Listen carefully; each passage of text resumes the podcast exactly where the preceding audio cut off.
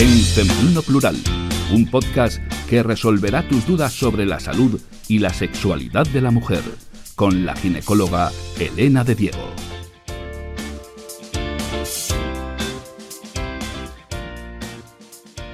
Hola a todos y bienvenidos al podcast en Femenino Plural.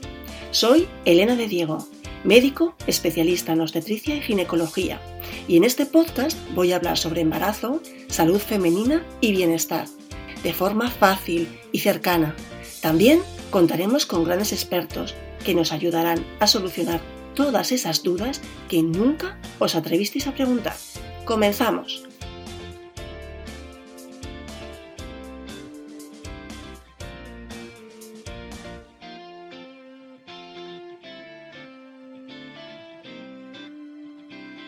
Bienvenidos a un nuevo episodio del podcast. Hoy hablamos del cuidado y de la rehabilitación del suelo pélvico, un tema que es realmente muy interesante y que a todos nos afecta, especialmente a las mujeres. Para hablar de todo esto cuento con Marimar Ruiz, que es fisioterapeuta. Bueno, estoy encantada, Marimar, de que colaboremos juntas y que estés conmigo en el podcast. Nos ha costado un poco encontrar el hueco, ¿verdad?, con esto del confinamiento. Bueno, pero siempre hay ganas de, ayudar a la gente y de, pues eso, hacer divulgación un poquito, ¿no? Eso es. Mm. Bueno, Marimar, me gustaría que te presentases un poco por qué empezaste con la fisioterapia. Sí, bueno, yo eh, soy fisioterapeuta desde hace más de 10 años y sí que siempre estuve enfocada mucho hacia el cuidado de la mujer. Ahora, mm. echando un poco la vista atrás, cuando me pediste esto, me he dado cuenta que, que, sí, que todo lo que he hecho eh, formación en cuando terminé la carrera ha estado orientado más al cuidado de la mujer, porque me, he especializado en suelo pélvico, en fisioestétrica, los cursos que he hecho de fisioterapia oncológica han sido para después de cáncer de mama o uroginecológico, que por ahí voy a seguir avanzando, acabo de empezar y es un tema que me encanta. También tratamiento de linfedema, en fin, eh, toda mi formación está enfocada en este sentido hacia la mujer. Bueno, hoy lo que nos queríamos centrar, ¿verdad? Habíamos comentado hablar más del cuidado y la rehabilitación en suelo pélvico, especialmente en la menopausia, sea una menopausia natural o no. Eh, bueno, Marimar, ¿te parece que empecemos por lo más eh, por lo más sencillo, explicar un poquito pues, qué es el suelo pélvico exactamente y por qué es tan importante el suelo pélvico y especialmente más importante en el suelo, el suelo pélvico es más importante en la mujer y no tan importante en el hombre? De acuerdo. Pues el suelo pélvico ahora está viendo más información en este sentido. Tú lo sabes que hasta hace unos años parece que había cosas que nos pasaban a las mujeres ahí abajo que estaban como ocultas y normalizadas, ¿no? Pero ahora ya tenemos mucha más información. Entonces, el suelo pélvico en realidad es, eh, ahora que estamos sentadas, tú y yo, y igual la mayoría de las mujeres que nos escuchen, es toda esa zona que está entre nuestro pubis y nuestro sacro y entre los dos isquiones, todo ese esqueleto sobre el que nos sentamos, bueno, pues todo ese tejido blando que hay tapizando todo esto, esto es el suelo pélvico. Hablamos de piel, hablamos de mucosas, hablamos de varios planos de musculatura y hablamos también de los órganos y los sistemas que están alojados aquí. El uro ginecológico, vejiga, uretra, vagina, útero, ovarios y también el coloproctológico, recto y ano. Entonces, eh, digamos que unos se apoyan sobre otros y que el correcto funcionamiento de todas estas estructuras, pues eh, cuando todo esto sucede hablamos de un suelo pélvico pues saludable o que funciona bien. Cuando alguno de estos aspectos se ve alterado, tanto en la piel, en la mucosa, en algún órgano a nivel muscular, puede haber como una reacción en cadena. Que empiece una, reacción inflamatoria que arrastre un poco todo lo demás. Bueno, lo has explicado muy bien. Yo lo explico de una manera un poquito más sencilla y yo realmente el suelo pélvico lo defino como todo aquello que separa nuestros órganos, pues eh, el, intestino, el útero, para que no se salga por debajo hacia, hacia las piernas, ¿no? hacia el suelo. Digamos que sería como efectivamente un suelo, un sustento para que todo esto no caiga. Eh, de hecho, si el suelo pélvico no está bien, es posible que parte de nuestros órganos salgan al exterior. En la consulta en fisioterapia nos encontramos a veces que tenemos que tratar adherencias y tensiones que están un poco más allá a nivel pues eso, de órgano. Está todo como imbricado, ¿no? Mm. Sí, pero es un poquito para explicarlo, para que la gente se haga un poquito más el punto de referencia, ¿no? ¿Cómo pueden detectar cuáles son los primeros signos de que su suelo pélvico está funcionando bien o si está funcionando mal? ¿no? ¿Cuáles son esos primeros signos que las mujeres deben de identificar rápidamente para saber que tienen que acudir a una persona que les ayude? En primer lugar, el dolor. Cuando el dolor aparece, eh, hay que indagar hasta averiguar la causa. También dejar de normalizar los escapes, tanto de orina como de, gas o, de heces. Y si son haciendo un esfuerzo o solo de vez en cuando, como si son con urgencia, como que puede ser que ni siquiera te das cuenta y como es un goteo muy pequeño, pues al cabo de la mañana resulta que tienes la ropa interior mojada y no te has dado ni cuenta. O sea, todo esto no es normal, ¿vale? Y también si se nota una sensación de peso o ocupación en la vagina que eh, va aumentando a lo largo del día. O si como una pesadez, ¿no? Sí, como una pesadez. Todo esto hay que valorarlo, ¿vale? Y también si notamos cambios en nuestra mucosa, nos empieza a picar, está más tirante, nos duele, eh, la sensación es desagradable. Todo esto sangra. Eso es. Estos son signos que, sobre todo si, si antes no nos pasaba, pero bueno, hay que valorarlo siempre. Hmm. Muy bien. A mí me parece muy interesante que sobre todo que no, que hay un poco la sensación de normalidad, ¿no? De que la normalidad de que se pueda existir molestias pelianas, molestias en el bajo vientre, hmm. eh, sobre todo lo que tú has comentado tú, ¿no? Los escapes de orina, la incontinencia de orina, no la tenemos que hmm. normalizar como si eso llegado a una edad fuera normal, ¿no? Pues eso, es que ya tienes 50, ya tienes 60 o has tenido tres hijos o pues es que, ¿qué quieres, hija mía? No, pues quiero estar bien. Un suelo pélvico saludable te va a dar calidad de vida. Claro, sí, sí, sí. ¿Y cuáles serían, Marimar, para ti, o los comentamos un poco entre las dos, cuáles serían los enemigos de nuestro suelo pélvico? Vale, a ver, eh, deberíamos cuidar sobre todo a ver, habría que hacer aquí una valoración primero de cómo estamos haciendo las cosas. Eh, cuando hacemos una valoración de suelo pélvico no valoramos solo el suelo pélvico, hay que valorar también la postura y cómo estamos negociando con las cargas, digamos, ¿no? Sí, de la postura me gustaría también hablar contigo, sí. Una carga puede ser un estornudo, no solo coger un peso, puede ser eh, muchas cosas. Entonces, enemigos de nuestro suelo pélvico puede ser desde nuestra una postura incorrecta, hasta eh, no, cuando hablamos de enemigos del suelo pélvico no hablamos solo de deportes de impacto. Hay gestos en nuestra vida diaria que tenemos que ser conscientes de cómo los estamos haciendo y hacerlos de una manera correcta. Por ejemplo, todo lo que aumente la presión hacia nuestro suelo pélvico puede ser lesivo con el paso del tiempo, aunque sean pequeños gestos cada día. sí, por ejemplo, yo destacaría pues tener un exceso de peso. El estreñimiento crónico también es algo que es un enemigo de nuestro suelo pélvico. Sí, porque además esto es algo que incluso hay veces que hay que volver a entrenar, porque las mujeres tenemos cierta tendencia al estreñimiento y, a veces hay que volver a aprender a no empujar, porque hay mujeres, sobre todo si llevan mucho tiempo así, tienden a ir al baño y sentarse y empujar, y eso no hay que hacer, hay que aprender a relajar primero a ir al baño cuando tienes ganas, a no dejarlo para después, porque entonces ya ese impulso se pasa seguramente 24 horas y, se van acumulando las heces y cada vez son más pequeñas y más difíciles de sacar. Más y luego, claro, y luego una vez que tienes ese impulso y vas al baño, simplemente relajarte. Es el intestino el que tiene la motilidad y son tus esfínteres los que se tienen que relajar. Yo siempre enseño a mis pacientes a irse con un globo al baño. Y en el momento de, defecar, en vez de aguantar la respiración y hacer fuerza y empujar, hay que soplar el globo. Esta poner resistencia a la salida del aire activa la musculatura abdominal que nos va a apoyar en la defecación y también activa un poquito el suelo pélvico lo suficiente como para que ponga un poquito de resistencia, porque si no, si empujamos el suelo pélvico va y viene muchas veces, cede y entonces mm, no podemos ir bien al baño. Entonces, simplemente con llevarse un globo al baño, yo invito a que lo, prueben, de verdad. Luego me mandan mensajes, oye, que sí, que me ha ido muy bien. como Mira qué consejo más, interesante. Como un globo y en el momento que vas al baño, soplar en vez de hacer fuerza aguantando el aire. Es muchísimo más eficaz. Bueno, genial, me parece un consejo súper interesante.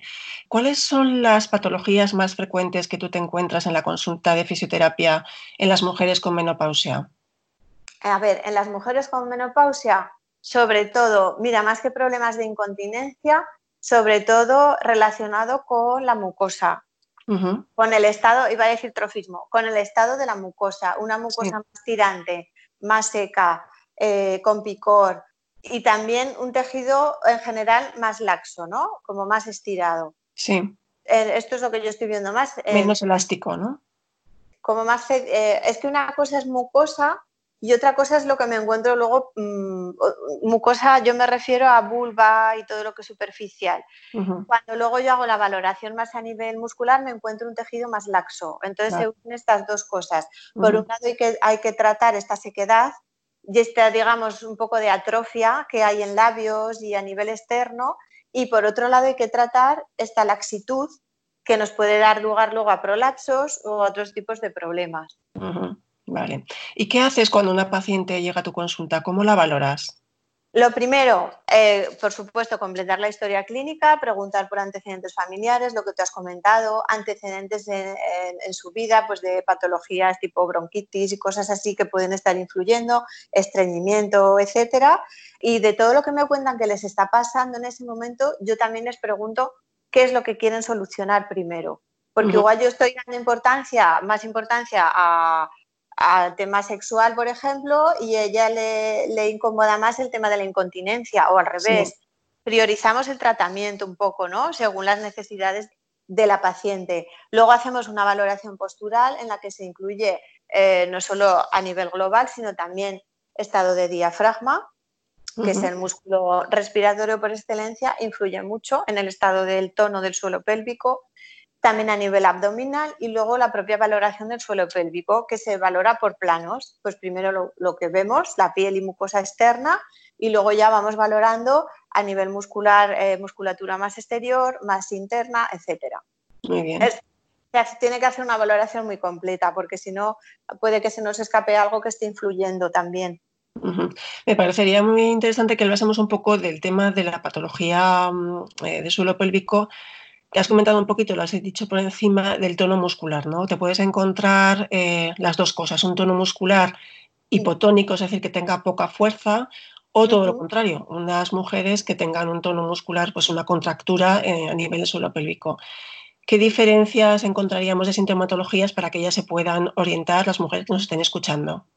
Sí, mira, pues eh, cuando hay poco tono muscular, lo más frecuente es incontinencia urinaria, sobre todo de esfuerzo, que con una tos, al reírse, llega un momento que casi al caminar o cambiar de postura, cuando ya es muy severa, simplemente el hecho de levantarse de una silla pueden tener un escape. Eso es porque hay muy poquito tono muscular, tanto en la musculatura de sostén como en la que cierra los esfínteres. ¿De acuerdo? También hay más tendencia a los prolapsos, más probabilidades que se tenga un prolapso, como tú has dicho, bien de vejiga, bien de útero o también puede ser de recto. ¿Vale? Y también puede haber algo de incontinencia fecal o de gases.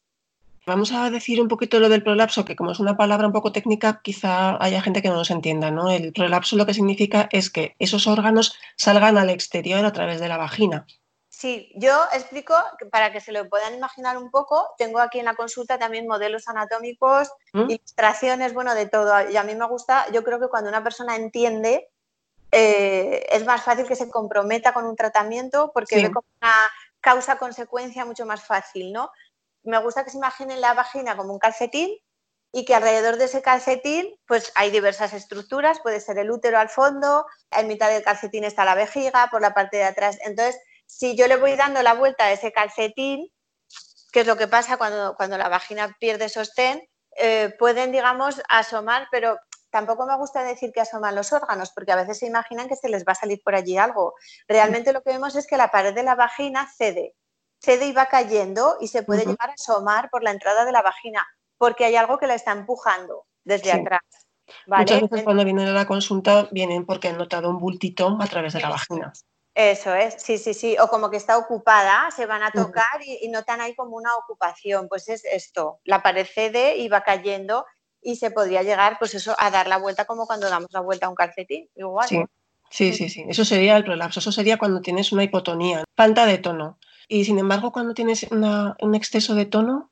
Cuando hay muchísimo tono, lo más frecuente es que decimos una dispareunia o una vestibulodinia, que es dolor, sobre todo en la penetración. Hay, una, hay un tono tan alto, una contracción tan fuerte de la musculatura que es casi imposible hacer una penetración sin que haya dolor. Penetración eh, en el coito o en una revisión ginecológica o con los dedos o al ponerte un tampón o una copa, o sea, cualquier tipo de penetración.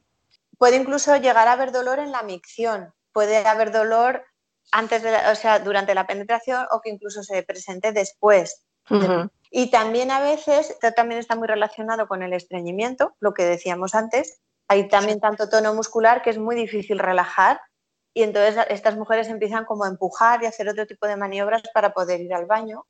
Y también puede incluso haber, eh, llegar a haber dolor en, lo que es la micción, porque está todo ahí tan constreñido que, cuesta incluso eh, vaciar la, vejiga. Y esto puede llevar pues, a cistitis de repetición, a tener infecciones más frecuentemente, etcétera resumiendo, ¿no? que puede, los síntomas más habituales, bueno, la sintomatología del suelo pélvico es muy amplia, mm. pero por un lado estaría la hipotonía, que nos daría incontinencia de orina, de gases o de heces, el prolapso, es decir, que se salga eh, a través de la vagina parte de los órganos de la pelvis, y mm. todo lo contrario, una sensación dolorosa, tanto en las relaciones, tanto en la micción o incluso la defecación, que sería por un exceso de tono. Sí, sí, y aparte que es una tensión que se puede ir como, digamos, contagiando, ¿no? Podemos llegar a tener como un dolor pélvico por este exceso de tensión que incluya glúteos, caderas, sacro, eh, por lo que comentábamos al principio, está todo relacionado. Entonces, en este caso, el tratamiento es totalmente diferente. Lo que tenemos que hacer después de una toma de conciencia es enseñar a estas mujeres el anti-Kegel, que digo yo, es que cómprate unas bolas chinas, haz Kegel, no es para todas, no es para todas. Ah, sí, ahora hablaremos del Kegel porque yo creo que hay muchos desconocimientos, sí. Claro, lo que hay que hacer es enseñar a relajar, a relajar esa musculatura. Has comentado un poquito el tema de la postura corporal. Eh, me gustaría profundizar un poquito en la influencia que tiene la postura corporal para nuestro suelo pélvico. Sí, pues toda, toda, toda, toda. Eh, toda, claro. Eh, desde Pero esto es muy desconocido, Marimar, ¿eh? Sí, sí. Eh, de hecho, un gran enemigo del suelo pélvico puede ser estar sentada 8 o 9 horas al día con un ordenador. Sobre todo si estás mal sentada. Yo a muchas pacientes les aconsejo, si pueden, que cambien la silla por una fitball, por ejemplo, o estas pelotas grandes de pilates. No es lo mismo. ¿Vale? Entonces, vamos a imaginar nuestro tronco como un tubo, el techo es el diafragma, el suelo es el suelo pélvico y todo lo que forma el tubo es nuestra musculatura abdominal y lumbar. Entonces, dependiendo de cómo estemos colocadas, pues eh, las presiones que van a nuestro suelo pélvico van a ser más fuertes o más débiles. Y dependiendo cómo esté nuestra musculatura abdominal, puede protegernos o puede aumentar el desastre. Entonces hay que, hay que tener todo como en equilibrio, ¿no? No puede haber mucha tensión diafragmática, no podemos tener unos abdominales incompetentes, pobrecitos. hay, que, trabajarlos. Sí, es muy importante y trabajarlos bien para que al trabajarlos no nos hagamos daño en el suelo pélvico, ¿vale? Entonces está todo relacionado. Cada vez que respiramos el diafragma puede mandar tensión al suelo pélvico o no es que es todo. Pensaba preguntarte un poquito más tarde, pero estaría muy relacionado a los ejercicios hipopresivos. Explica un poquito qué son los ejercicios hipopresivos, a quién se los recomiendas, cada cuánto, en qué consisten. Mira, los ejercicios hipopresivos es un tipo de trabajo de la musculatura abdominal que se hace sin aumentar la presión en el suelo pélvico. ¿vale? Entonces, es una técnica que yo creo que es bastante sencilla de aprender y lo que nos va a beneficiar es que trabajamos la musculatura profunda del abdomen, no trabajamos la tabletita de chocolate, esa no trabaja.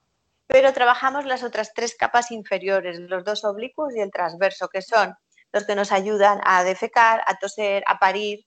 Entonces, cuando esa musculatura se trabaja y está tonificada, de manera refleja se activa nuestro suelo pélvico. Ahí hay una sinergia que se llama. Son músculos que trabajan juntos. Cuando hacemos hipopresivos, aparte de mejorar nuestra postura, la elongación de la espalda y la competencia abdominal, estamos mejorando el tono de nuestro suelo pélvico.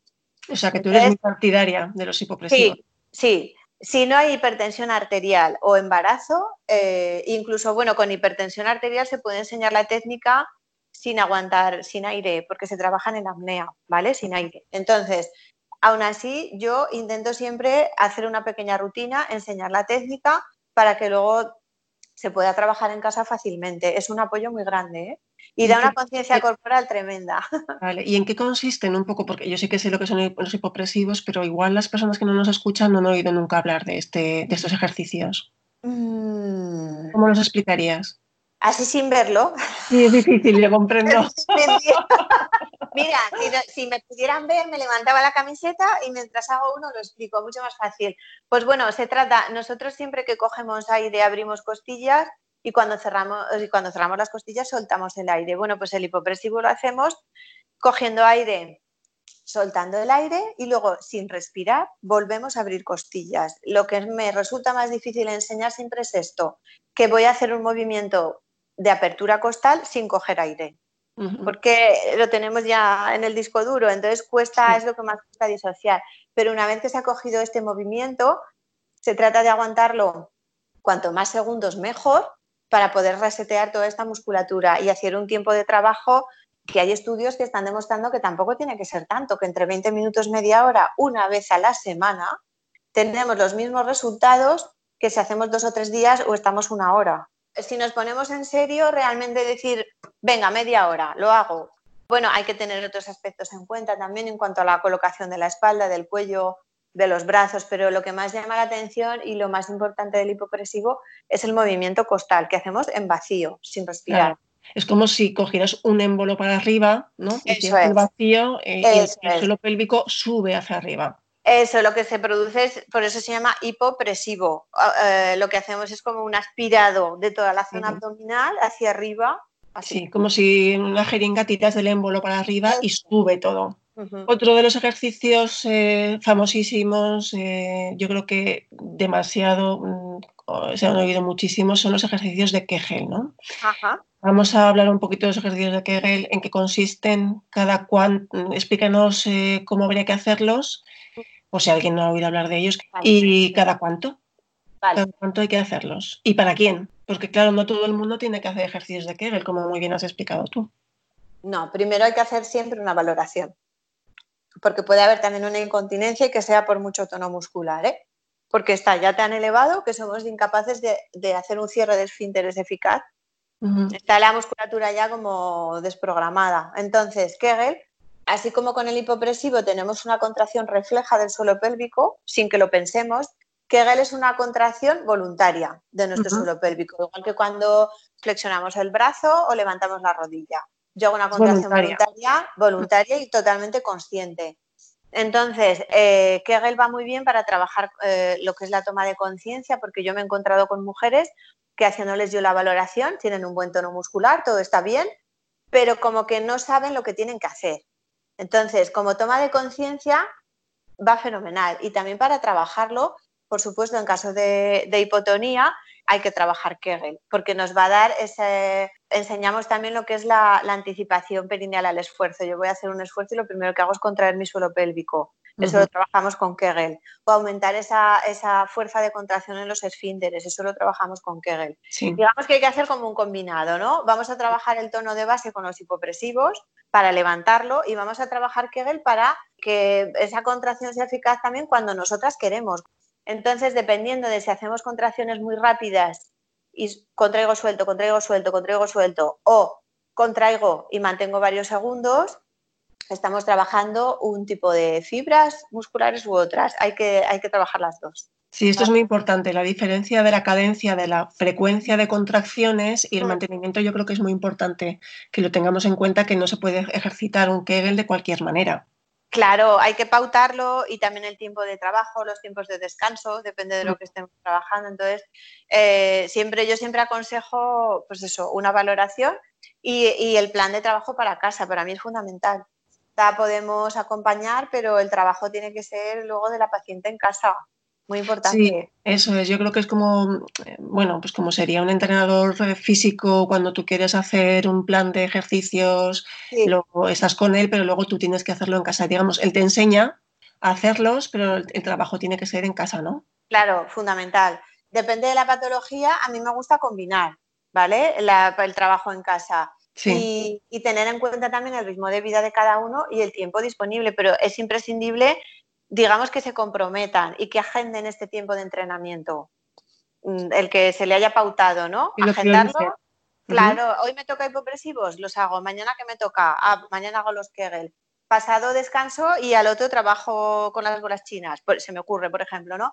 Yo siempre intento hacer variado pues para que sea más ameno y, un día hagas cada cosa y bueno, y porque si no te desenganchas enseguida. En cuanto desaparecen los síntomas, sí, y aparte también hay un agotamiento muscular, es decir, estar trabajando constantemente los mismos músculos todos los días, mm. no vas a obtener un beneficio, o sea, no por más trabajarlos mejoras tu tono muscular, sino que hay que variarlos. Claro, por ejemplo, con las bolas chinas haríamos un trabajo también como reflejo. Tú las bolas chinas te las pones y mientras estás moviéndote, ellas van haciendo su vibración y tu musculatura alrededor se va contrayendo. Pero si, las tenemos mucho tiempo, si el estímulo es muy intenso, eh, puede ser contraproducente. Puede haber cambios en el tejido que no nos benefician. Entonces, pues como hablábamos antes, no vale para todas café. Hay que valorar y pautar unos tiempos y unos tiempos de descanso. Eso es muy importante. Vale, de las bolas chinas también te quiero preguntar, pero una de las cosas que yo creo que, bueno, sucede mucho en la consulta del ginecólogo, pasa que en la consulta del ginecólogo, pues claro, no tenemos el tiempo que tenéis en los fisioterapeutas para dedicaros, dedicarle al suelo pélvico, quizá la rehabilitación y el cuidado del suelo pélvico que tenéis en la consulta, ¿no? Eh, yo creo que una de las cosas que me llama muchísimo la atención es que las mujeres, em, pues desconocen muchísimo su cuerpo, ¿no? Eh, a la hora de localizar su suelo pélvico, no saben dirigir la actividad pues eh, a la zona, eh, les dificulta muchísimo. ¿no? vosotros en la consulta tenéis bastante aparataje, pues desde el biofeedback, la electroterapia, la radiofrecuencia, pero me gustaría que mm, a las mujeres que no dispongan de esto o que no estén en la consulta, ¿cómo pueden o qué consejos les darías tú para que fueran más conscientes lo que se llama la propiocepción? De dónde está su suelo pélvico, cómo lo pueden ejercitar, a ver qué consejos das tú, también yo daré alguno, porque me parece muy importante, yo creo que las mujeres no somos muy conscientes de dónde está nuestro suelo pélvico y cómo lo podemos ejercitar. Por ejemplo, el típico, el típico ejercicio que te dicen las, eh, cuando haces pis, ese chorro, eh, córtalo, para que sean más conscientes, ¿no? Danos un poquito cuál es tu opinión, algún pequeño truco para que podamos localizar el suelo pélvico. Yo también daré a, ver qué, entre las dos, podemos ayudar. Vale, esto del stop pipí hace unos años se recomendaba como tratamiento. Sí. Ahora eh, se ha visto que es totalmente contraproducente porque hay una parte de nuestro sistema nervioso que hace que nuestra vejiga eh, no se contraiga y otra que sí. Entonces, el estar durante una micción, eh, contraigo, suelto, contraigo, suelto, al final lo que producía era como un, cortocircuito, vamos a decirlo así, y al final se quedaba siempre como un pozo de orina que no se llegaba a vaciar del todo y causaba infecciones. Entonces, una sola vez, la primera, para que la mujer localice la musculatura, puede servir una sola vez. Pero yo en absoluto aconsejo esto como tratamiento, supongo que tú tampoco. Sí, yo, en el Clinic de Barcelona, que, está, que hacen estudios fantásticos de suelo pélvico, em, efectivamente lo hacían, hacían ellos biofeedback también y recomendaban que la mujer tomara conciencia haciendo este ejercicio, mm. porque lo que decimos, ¿no? Muchas mujeres no tienen conciencia de su suelo pélvico, pero no de una forma como un ejercicio a realizar a diario, como eso, para coger tono, sino simplemente para descubrir dónde está esa hmm. musculatura que tiene que trabajar, lo que tú dices, Marimar. Claro. No como, no como un ejercicio porque es contraproducente realizarlo a diario. Claro, claro, claro. Entonces, bueno, yo siempre digo que movemos lo que sentimos y sentimos lo que movemos. Entonces, lo primero que hay que enseñar es a que sientan esa zona de su cuerpo. Sí. Puede empezar con una pelota de pilates, con una fútbol, sentándote encima y llevando el peso del pubis al sacro varias veces, de un isquion a otro, haciendo círculos, desbloqueando toda esa zona de cadera y pelvis. Va fenomenal. Después, con un espejo, tumbarte y mirar, mirar tu suelo pélvico. Fundamental. Mirar mucosa, totalmente. Mirar mucosa, cómo están los labios mayores, los menores, pues aquí me tirando, pues aquí llevo de la cicatriz de no sé qué, parece que mirarte y tocarte. Fundamental. Eh, se puede aprovechar este momento para, si te hace falta, con una crema hidratante, darte un masaje, introducir un poco los dedos y mirar a ver si contrayendo, como cuando has ido a hacer pis, puedes ser capaz de abrazar tus dedos. Ese ejercicio es súper importante, sí. Claro, si metes un poquito más profundo, a ver si ahí me noto que, pues fíjate, más adentro tengo como otra musculatura que aún soy, aún es más potente, ¿no? Entonces, todas estas sensaciones, integrarlas. ¿vale? Luego también con las bolas chinas, otro ejercicio que se puede hacer no es solo llevarlas, sino también como tienen un cordoncito por fuera, tumbada, puedes tirar un poquitín del cordón, tú notas que se te quieren salir y al mismo tiempo vas a hacer una contracción para que no se escapen. Y ahí es cuando tú cuentas 3, 5, 8 segundos y ya sueltas, relajas musculatura y sueltas el cordón. Y cuentas otros 8 segundos de descanso y otra vez, así. Cuando haces la contracción, sueltas el aire, siempre. Este puede ser otro ejercicio. Al tener la bola adentro y notarla, nos ayuda a atraparla con la musculatura. Este ejercicio va bien también. Sí, yo iba a decir, sí, prácticamente lo mismo, ¿no? El, de introducir dos deditos o un dedito en la vagina, intentar abrazarlo, cogerlo. Claro. Importante el que hemos comentado de cortar el pipí. Y el de las bolas chinas, bueno, explícanos un poquito de todas las famosísimas bolas chinas que son, porque yo creo que damos un poco por hecho que todo el mundo las conoce, quizá no las conoce todo el mundo. Bueno, en lo que has comentado, cómo las utilizarías y si tienen vibración, cuáles no tienen. Sí, la bola china es una bola que dentro lleva otra más pequeña. Puede ser una, a veces van de dos en dos, a veces te vienen en un pack de cuatro para ir combinando pesos tú, porque además de la bola pesan. Entonces, se trata siempre de empezar por la más pequeña que menos pese para ver cómo, cómo estás, ¿no? Eh, yo hasta que no veo que realmente tienen control, tampoco se las mando para casa porque es muy frustrante ponerte la bola y notar que se está saliendo y no poder evitarlo. Eh, da un bajón tremendo. Entonces, prefiero ir poco a poco y sobre seguro. Lo que hacemos al introducirla es que yo primero pauto una semana en casa, media horita al día, para que se habitúen y sobre todo tienen que estar en movimiento. No te puedes poner la bola y sentarte con el ordenador, ahí no hace nada. Porque la idea es que la bola vaya cayendo. Se mueve, la bolita que tiene dentro se mueve y va golpeteando con la más grande. Entonces, al notar esa vibración, la musculatura que tiene alrededor se contrae. Es una contracción refleja, ¿vale? Nos va a ayudar a ir subiendo ese tono muscular. Entonces, cuando ya hemos superado esa media hora, podemos incrementar el tiempo, pero no más de tres horas nunca. Siempre las vamos a emplear cuando hace falta eh, aumentar el tono muscular, también aumenta la propiocepción y podemos hacer también este otro tipo de ejercicios que se parecerían más a Kegel. Porque si yo intento sacar la bolita y contraigo, esto ya es más un Kegel, pero con un aumento en mi, en mi conciencia corporal quizá la gente que nos está escuchando dice, madre, qué lío, que me estoy liando mucho. Al revés, no, lo estamos contando, pero es todo bastante sencillo, de una forma muy progresiva, muy, muy mm. poquito a poco.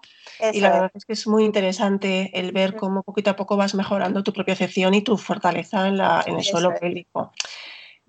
¿Qué deberíamos? Bueno, ya sé que todo el mundo café no es, lo, no es lo ideal, pero una mujer que tiene interés por cuidar su suelo pélvico, ¿Qué le recomiendas que se compre o que tenga en casa para ayudarnos a ejercitar de una forma correcta el suelo pélvico?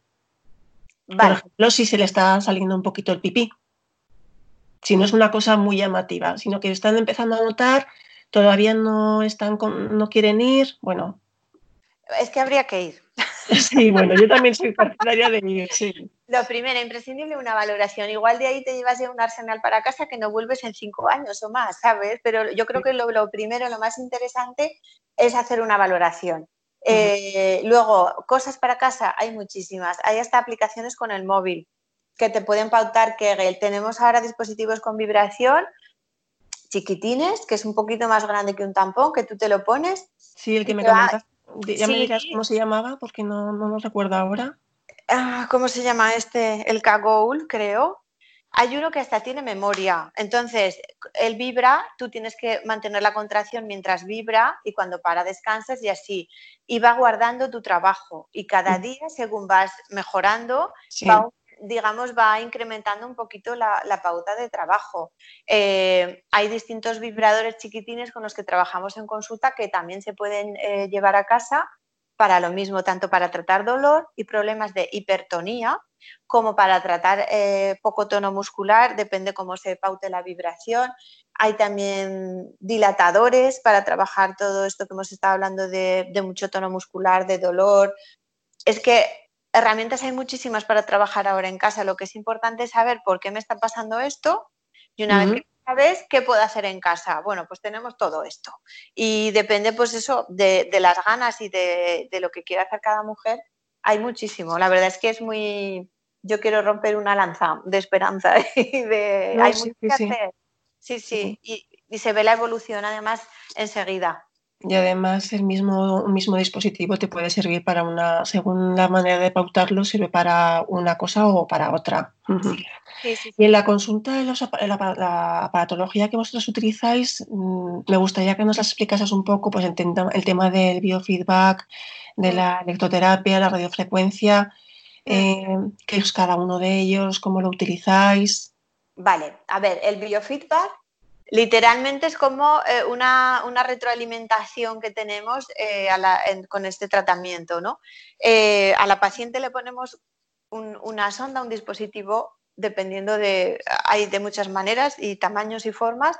Entonces, de la valoración elegimos uno, pero bueno, para que lo entiendan, es como un tampón. Se introduce y con un cable está conectado a un ordenador sí. y a un equipo. Entonces, ¿Qué pasa? Que si yo a, una paciente le digo flexiona el brazo o la pierna, yo lo veo, pero yo le pido una contracción así o así o que relaje su suelo pélvico y yo no lo veo. Con este aparato lo que hacemos es que lo veo yo y también lo ve ella. Toma más conciencia. Claro, ella ve que en el momento que hace este gesto resulta que la flechita sube para arriba. O si hace este otro, la flechita baja. Entonces eso ayuda muchísimo a nivel de lo que hablábamos de, conciencia corporal y también a ir viendo una mejoría y una progresión en el tratamiento. A mí yo estoy enamorada del biofeedback. Sí, es que es muy, como es muy, es que es visual, es que es fantástico. Por eso, porque como esa musculatura no la vemos, muchas mujeres me dicen, es que mm, no sé si contraigo o empujo. Pues ahí lo ven, ahí lo ven es una guía fantástica para ayudarles al tema de primero mm, localizar lo que tienen que hacer y luego ver si lo están haciendo bien, lo están haciendo mal, para que luego ya se ejerciten exactamente lo que les habéis dicho y cómo hacerlo y saber que lo están haciendo bien, que están trabajando sobre seguro. ¿Y la electroterapia y la radiofrecuencia? Sí, pues la electroterapia en la misma posición en la que está, la paciente suele estar tumbada en la camilla, luego también podemos trabajar de pie, según donde trabajemos que también es muy interesante, porque es cuando el día lo pasamos de pie sentadas, no estamos tumbadas. Entonces el entrenamiento de pie es imprescindible. Entonces con la misma sonda que tenemos, si hay muy poquita eh, propiocepción, si la mujer realmente no sabe muy bien lo que tiene que hacer, o hay muy poco tono muscular, o hay dolor, podemos emplear esta misma sonda y el mismo equipo y en el mismo sitio para emplear un poco de electroestimulación, que lo que va a notar la paciente en realidad es la contracción de esa musculatura, ¿vale? Nada más. Entonces, ella nota ese impulso, nota esa contracción y lo que le pedimos es que la acompañe. Y lo que se trata es de cada vez disminuir ese estímulo y que cada vez ella trabaje más sola. ¿De acuerdo? Sería un poco como los TENS, ¿no? Sería parecido. Ejercita una contractura muscular. Lo que mm. pasa es que es una musculatura que tú estás viendo, por ejemplo, en el brazo en la pierna, ¿no? Y esto sería mm. interno. Eso es, sí. Y luego también con la misma sonda y el mismo equipo y en el mismo sitio, si hubiera incontinencia de urgencia, tratamos, con, pero este digamos que es otro programa. La incontinencia de urgencia se trata como por otra vía a nivel del sistema nervioso, pero que también tiene tratamiento. ¿Me explico? Que no hay que estar cambiando de posición ni de aparato ni de esto. No, en la misma sesión, si queremos hacer distintos trabajos con el mismo equipo, se pueden ir combinando y hacer 20 minutos de esto, 10 de lo otro, ¿sabes? Y se hace la hora completa de tratamiento, has trabajado distintos campos y la verdad es que es bastante cómodo. Vale, ¿y la radiofrecuencia? Sí, la radiofrecuencia es un tipo de, corriente que lo que hace sobre todo el efecto que tiene es regenerante a nivel de tejido. Entonces estamos empleando muchísimo el suelo pélvico lo que comentábamos al principio, con síntomas eh, de menopausia, de sequedad en la mucosa, de atrofia del tejido, tratamiento de cicatrices, dolor, también en hipertonía. Nos ayuda muchísimo a relajar y a bajar a, ese umbral de dolor que se tiene tan exacerbado, eh, disminuye. Es muy, la verdad es que nos da muchas posibilidades de trabajo y el resultado es muchísimo más rápido. Evitamos muchas sesiones de, terapia manual si podemos trabajar con la radiofrecuencia. Vale, vale. Es un avance muy importante. Sí, sí. La verdad es que sobre todo a nivel de, menopausia, sea eh, biológica o no, el resultado es buenísimo. Bueno, el tema de la menopausia que estábamos hablando, pues el tema de la atrofia genital, Muchas veces las mujeres que tienen relaciones sexuales en la menopausia pueden ser relaciones sexuales dolorosas.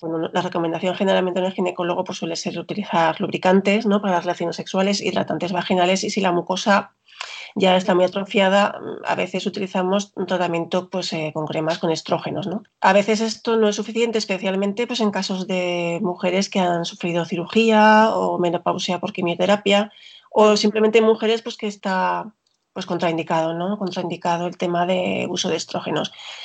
Vamos a hablar un poquito del papel que tenéis los fisioterapeutas en estas pacientes, pues eh, desde el aparataje, lo que has comentado un poquito de los dilatadores y qué es lo que podríais hacer en vuestra consulta con, estas, con este problema. A mí eh, me gusta mucho trabajar con lo que es el masaje perineal. Al mismo tiempo que lo estoy haciendo en la consulta, se lo enseño. Sí. Y si hay, alguna duda, pues lo que hemos dicho antes, con el modelo anatómico se enseña allí mismo, o incluso si viene con su pareja, su pareja, no hay ningún problema. Entonces es un masaje que podemos aprovechar y poner estas cremas hidratantes, que hay algunas que tienen ácido hialurónico, hay una, la tengo aquí, puedo decir marcas, no me gusta, ¿eh? Puedes decir lo que tú quieras. Sí, vale. No nos patrocina nadie, así que... Bueno, a ver si así empiezan. A ver, de, de Cum Laude Lab, no sé si te suena. Sí, el Cum Laude, sí, me encanta, sí.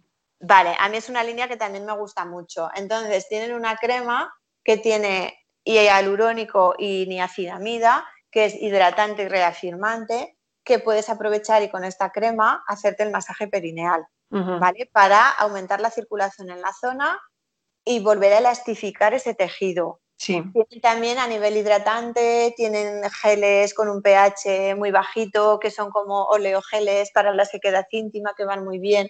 A mí es una línea que me gusta muchísimo, sí, porque son, son productos que tienen mucha calidad. Entonces, lo primero que haríamos sería intentar recuperar eh, todo este tejido, porque no podemos trabajar sobre un tejido que enseguida tira, duele o incluso llega a sangrar. Cuando ya está muy finito y muy dañado, lo primero que hay que hacer es recuperar eso. Y luego ya se puede seguir trabajando. Eh, eh, con el masaje perineal nos permite, llegado un momento, introducir luego los dilatadores, lo que has dicho tú, que son como unos tubitos que cada vez eh, hay uno cada vez un poquito más grande, como las matrioscas. Sí, los diámetros cada vez van de menos a más. Sí. Entonces se pueden ir introduciendo. A mí me gusta mucho también emplear la vibración, lo que he comentado antes. Hay unos vibradores muy chiquitines, los de bala. Esto es un poco también a gusto. Eh, se pueden emplear vibraciones muy bajas continuas o más altas y discontinuas si queremos tonificar, pero la propia vibración ya va a generar una, regeneración en el colágeno. Claro, por el roce. Entonces es simplemente poner el vibrador sobre el periné y poner la braguita encima y estar 5 o 10 minutos con el vibrador ahí, con tu crema hidratante, va a ayudar a, que esa mucosa se regenere. sí, también yo, creo que es muy importante, ¿no? Que digamos que también hay que tener muy en cuenta la tolerancia, ¿no? Que no se puede, se puede pretender el primer día y que correr en estas cosas es contraproducente, ¿no? Hay que implementar esto de forma tranquila, mm ver que la tolerancia cada vez será mejor y cada vez mm. lo, aguantaréis mejor y los resultados son fantásticos. Eso, hay que ir poco a poco. De hecho, yo me he encontrado cuadros que han empezado así, que eh, entramos en menopausia, empieza a haber molestias a nivel de mucosa, dolor en las relaciones y ese dolor en las relaciones genera una contractura muscular refleja que, que genera ya una dispareunia que empiezan a pasar los meses y cuando veo yo a estas mujeres digo, bueno, vamos a ver vamos a hacer aquí un combo, pero vamos a ir con calma, porque hay que tratar mucosa, es lo que ha generado esto, pero también tenemos que relajar esa musculatura ahora. Y tú tienes que empezar a generar recuerdos de esa zona placenteros que no disparen la alarma en tu cerebro, porque llega un momento que hay tanto estímulo doloroso que nos viene del periné que todo lo que nos toca ahí lo relacionamos con eso un trabajo, a veces pues contar con un psicólogo o con un sexólogo y hacer un trabajo en equipo con muy buenos resultados. Yo siempre lo digo, es, eh, hay que encontrar la causa, ir poco a poco tratando y, resetear un poco todo el sistema para que todo vuelva a la porque la, vida sexual es muy importante y la calidad que te da es muy importante y sobre todo que también puede llegar un momento de hasta fobia a tener relaciones sexuales por el dolor. Claro, claro, claro. Sí, sí, sí, eso pasa. Bueno, de esto yo creo que podríamos hacer otro podcast porque esto da para un podcast largo. además es, un tema que a mí me encanta, me parece muy, bonito. Oye, una cosa que no quiero que se me olvide, porque yo creo que es algo que, aparte que me interesa mucho, hay muchas dudas y cada vez las mujeres están haciendo más deporte, sería la relación del deporte y el suelo pélvico. Mm. ¿Cuáles son los deportes que mm, pueden ser, bueno, no te digo deleterios, malos, malos, malos para el, suelo pélvico, porque todo el deporte es bueno, mm. pero ¿cuál es el que no nos ayuda especialmente a tener un suelo pélvico en condiciones y qué cuidados debería de tener una mujer que realiza, pues, por ejemplo, el eh, correr, ¿no? ¿Cuáles son estos cuidados? Aunque la mujer no tenga ninguna sintomatología, ¿cuáles serían las pautas para evitar que esta mujer que hace deporte pueda tener problemas eh, eh, a nivel de suelo pélvico. Por eso yo te decía, si a estas mujeres tú les recomendarías hacer eh, qué pautas de ejercicio o de aparatología en casa, aunque no tengan síntomas, si eres vale. o no. Vale. Sí. Menudo melón que te pongo, ¿eh? No, no, bien, bien, vamos a abrirlo, a ver, a ver cómo Venga, vamos allá. Esto da para mucho. A ver, los deportes que se, digamos, se consideran de riesgo para el suelo pélvico son todos los de impacto, o que aumenten la presión hacia nuestro suelo pélvico. Por ejemplo, correr. Correr, si lo pensamos, realmente estamos encadenando un salto con otro. Saltamos de un pie al otro mientras corremos. Cada uno de esos saltos es un aumento de presión hacia nuestro suelo pélvico. Igual que montar a caballo o, no sé, el levantamiento de peso, por supuesto. Hay disciplinas que hay, que hay un aumento de presión y estamos haciendo saltos, ¿no? Todo lo que sean saltos en general, ¿no? Sí, sí. Y, aumentos de presión, para eso es muy importante eh, una buena técnica en el deporte, muy importante. Si somos amateur, pues de vez en cuando el, hacer una hora con un entrenador personal no está nada mal, porque te ve desde fuera y te va a corregir los fallos. Y luego incorporar eso, la corrección postural, en elongación de espalda, activando bien el abdomen y sin apneas soltando siempre el aire a la hora de hacer un esfuerzo. No puedo hacer, eh, por ejemplo, una sentadilla aguantando el aire ahí, subiendo y bajando y poniéndome colorada como un tomate. No, cada vez que hago un esfuerzo tengo que soltar el aire. ¿vale? Repítelo, anda Marimar, porque yo creo que esto es una de las cosas, los consejos más importantes que estamos dando. Vale, cuatro cosas a tener en cuenta. Una elongación correcta de la espalda. Muy bien. Hagamos lo que hagamos, ¿eh? me da igual. No, ¿eh? no pero nos estamos estirando la espalda las dos. Eso es. Luego, activación del abdomen, lo que cuando dicen en pilates, mete el ombligo para adentro, esto es muy importante, una activación correcta del abdomen. Soltamos el aire cada vez que hacemos un esfuerzo, sea cual sea el esfuerzo, y al mismo eh, tiempo, si sabemos hacer un poquito de contracción perineal, fantástico. ¿Qué pasa? Que si nos vamos a correr media hora, es muy difícil mantener todo esto en orden la media hora. ¿Qué podemos hacer después? Hipopresivos en nuestra rutina después del ejercicio, igual que metemos los estiramientos o deberíamos meterlos, eh, podemos hacer hipopresivos. ¿Vale? Y luego hay también unos dispositivos que son los pesarios, que hay unos, por ejemplo, con forma de cubo que se pueden poner a nivel preventivo, a nivel vaginal. Para esto también hace falta una valoración y la mujer puede aprender a ponérselo y a quitárselo después de hacer deporte y funcionan muy bien. ¿Vale? En cualquier caso. Eso no, lo conozco yo. Es un pesario que tienes que llevar cuando estás haciendo ejercicio.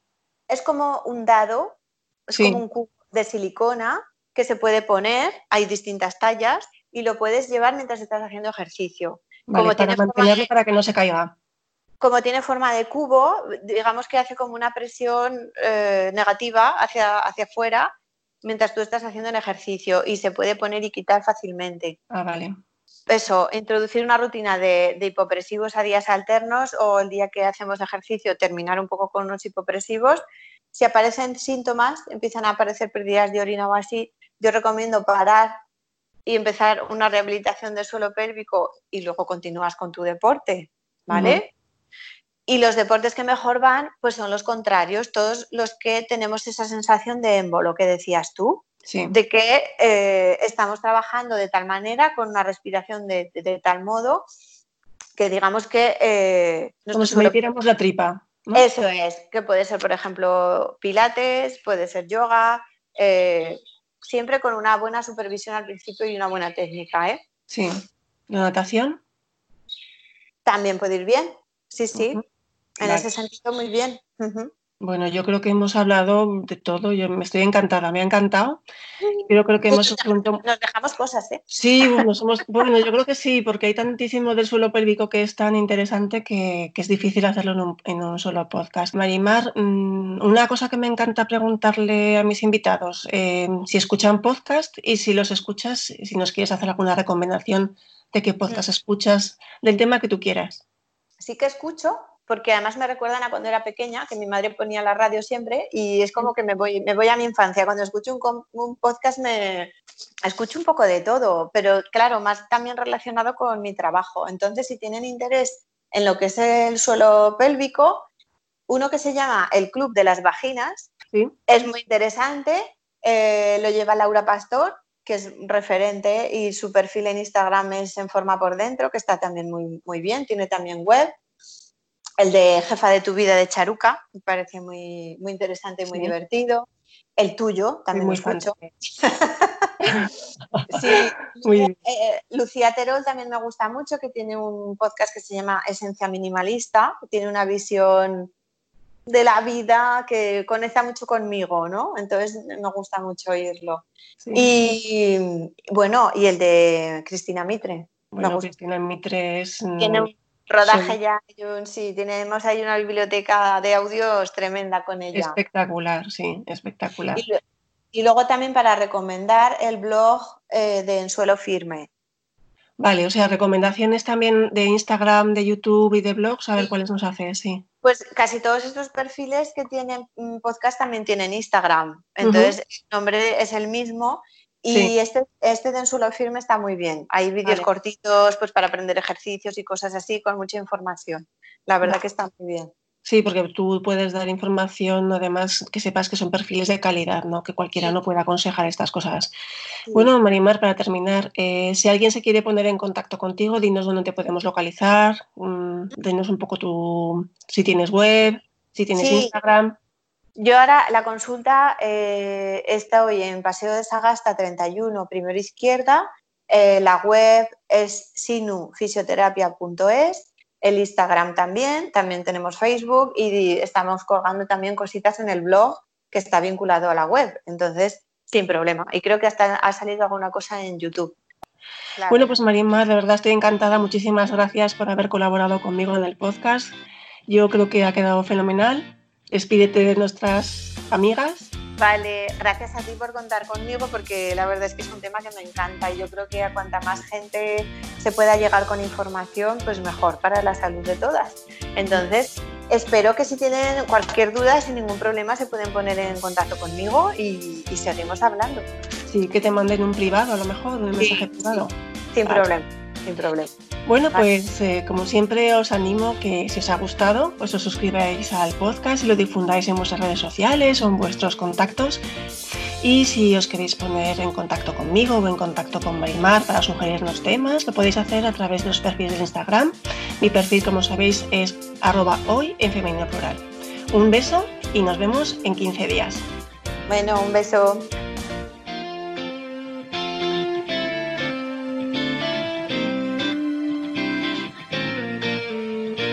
En Femenino Plural, un podcast que resolverá tus dudas sobre la salud y la sexualidad de la mujer, con la ginecóloga Elena de Diego.